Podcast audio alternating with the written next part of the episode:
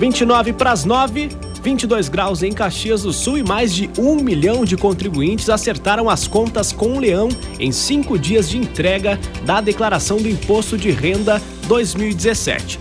Isso segundo um balanço divulgado pela Receita Federal, onde 1.054.321 declarações foram recebidas até às 5 horas da tarde de ontem, de um total de 28 milhões e 300 mil documentos esperados. Lembrando que o prazo de entrega começou na última quinta e vai até 23h59 e 59 segundos, meia-noite, do dia 28 de abril. E para falar sobre isso, estamos recebendo aqui nos estúdios da UX FM o professor de Direito Tributário da UX e membro da Delegacia da Receita em Caxias, professor Gilson Almeida. Professor, muito obrigado pela presença, um bom dia. Bom dia, Eduardo. Professor, temos algumas regras um pouco diferentes esse ano em relação à declaração do imposto de renda. O que é importante frisar para o contribuinte na hora de declarar o imposto de renda? Uh, bom, Eduardo, as principais uh, alterações que aconteceram uh, dizem respeito à, à, obrigatoriedade no que diz respeito a, aos valores tributáveis, né? Uh, nesse ano são obrigadas a, a fazer a declaração anual de ajuste os contribuintes que obtiveram no ano passado, ano calendário 2016, rendimentos tributáveis cuja soma foi superior a R$ 28.000 559,70. Então, todo contribuinte que teve esse rendimento tributável está obrigado. Além do que, aqueles contribuintes uh, que receberam valores uh, enquadrados no âmbito da isenção, não tributáveis ou tributáveis exclusivamente na fonte, cujo valor uh, foi superior a 40 mil reais.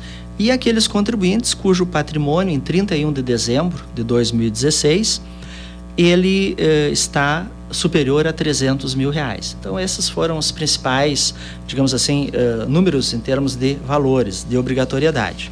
No que diz respeito às deduções, as deduções para quem opta pelo, pelo chamado formulário modelo completo, né? hoje nós temos o modelo completo também.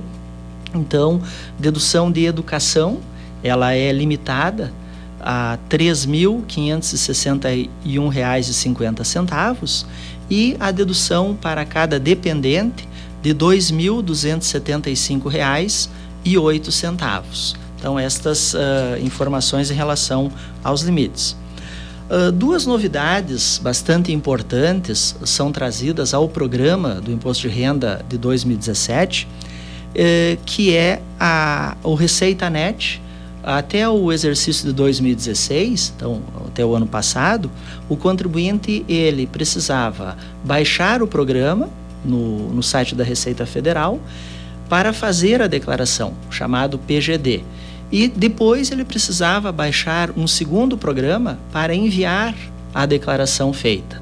A partir desse ano, o, o, próprio PGD ele já inclui o Receita Net. Então ele baixa um programa só, faz a declaração e já consegue transmitir ela para a Receita Federal. E a outra informação é que o contribuinte ele deverá incluir o número do CPF de dependentes que tenham uh, 12 anos. Né? Uh, no ano passado era o limite mínimo era 14 anos, então baixou para 12 anos a obrigatoriedade. Inclusive a respeito disso, professor Gilson, quem que pode ser dependente, declarado como dependente? A rigor, uh, dependente, né, são uh, todas aquelas pessoas né, que se encontram, uh, os, os, menores, por exemplo, de, de 18 anos, né, que estão no, mediante o poder familiar, né? então eles podem ser declarados como, como dependentes. Né? Também o, o, o, o filho estudante, né? Uh, até a idade de, de 24 anos, né? entre outros que são incluídos como, como dependentes. O senhor falou em relação à declaração simplificada, em relação à declaração completa. Qual que é a principal diferença na hora de declarar para o contribuinte que optar por, por uma ou por outra? A, a principal diferença é o fato de que, se o contribuinte ele optar pela declaração uh, completa, ele tem a possibilidade de utilizar as chamadas deduções legais.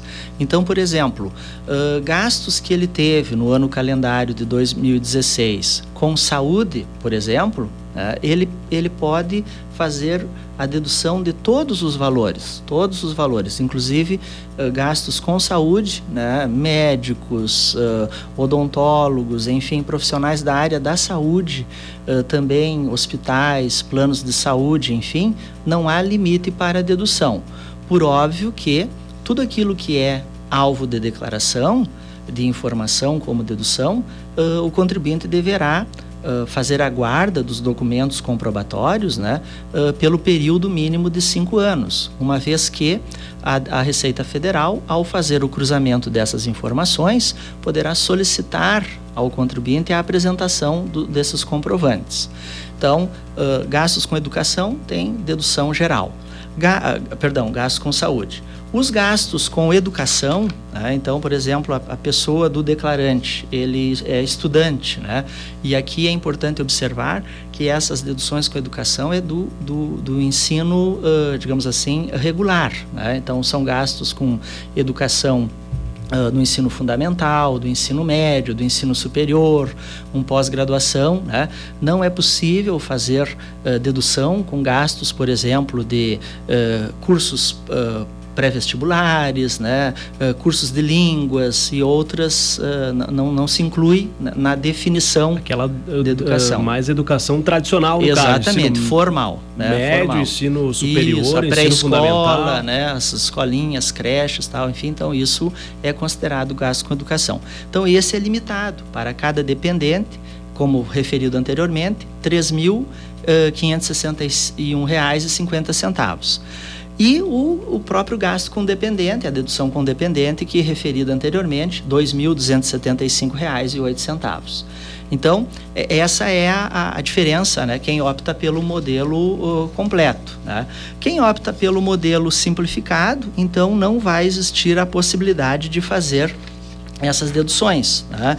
Uh, a pessoa que opta pelo modelo uh, simplificado, né, ele vai uh, ter um desconto, que é o chamado desconto simplificado, que corresponde a uma dedução de até até 20% do valor dos rendimentos tributáveis. Né? Esse até 20%, então, ele está limitado a 16 mil R$ 750,34. Né? Então, a, a, pessoa, inclusive, quando faz a declaração, ela pode fazer uma simulação. Né? Ela pode fazer uma simulação lançando os seus rendimentos, eventualmente, se ela tem essas deduções, né? e o próprio programa daí vai indicar qual é a melhor forma dela oferecer os seus rendimentos à tributação. Estamos conversando com o professor de Direito Tributário da Universidade de Caxias do Sul e também membro da Delegacia da Receita em Caxias, professor Gilson Almeida. É claro, professor, que até dia 28 de abril há um prazo bastante considerável para declarar o imposto de renda, mas o importante é sempre já evitar aquelas últimas, últimos dias, últimas semanas para evitar qualquer problema, né? Apesar de ser uma multa pequena em relação ao valor do imposto, qual que é a principal eh, prejuízo que o contribuinte pode ter ao atrasar a declaração do imposto de renda?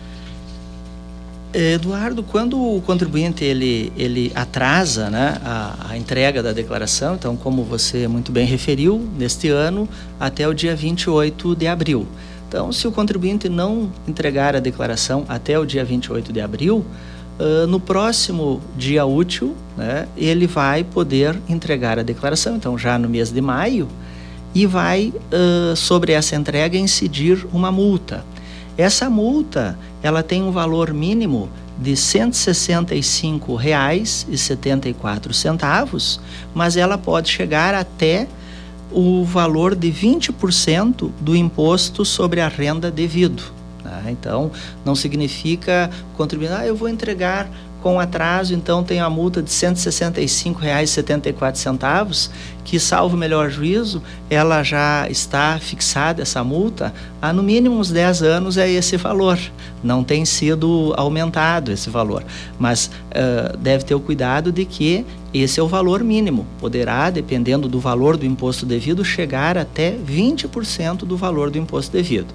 Tá? Então, ela é, é, esse é o percentual da multa, o valor da multa.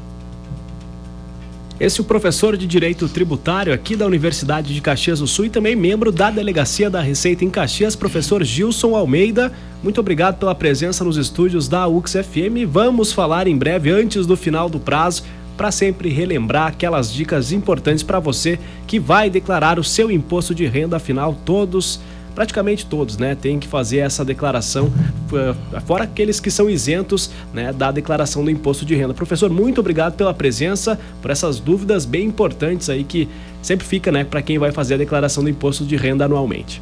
Muito obrigado, Eduardo, pela oportunidade. 18 para as 9, segue o som na UX FM com o melhor do pop rock de todos os tempos.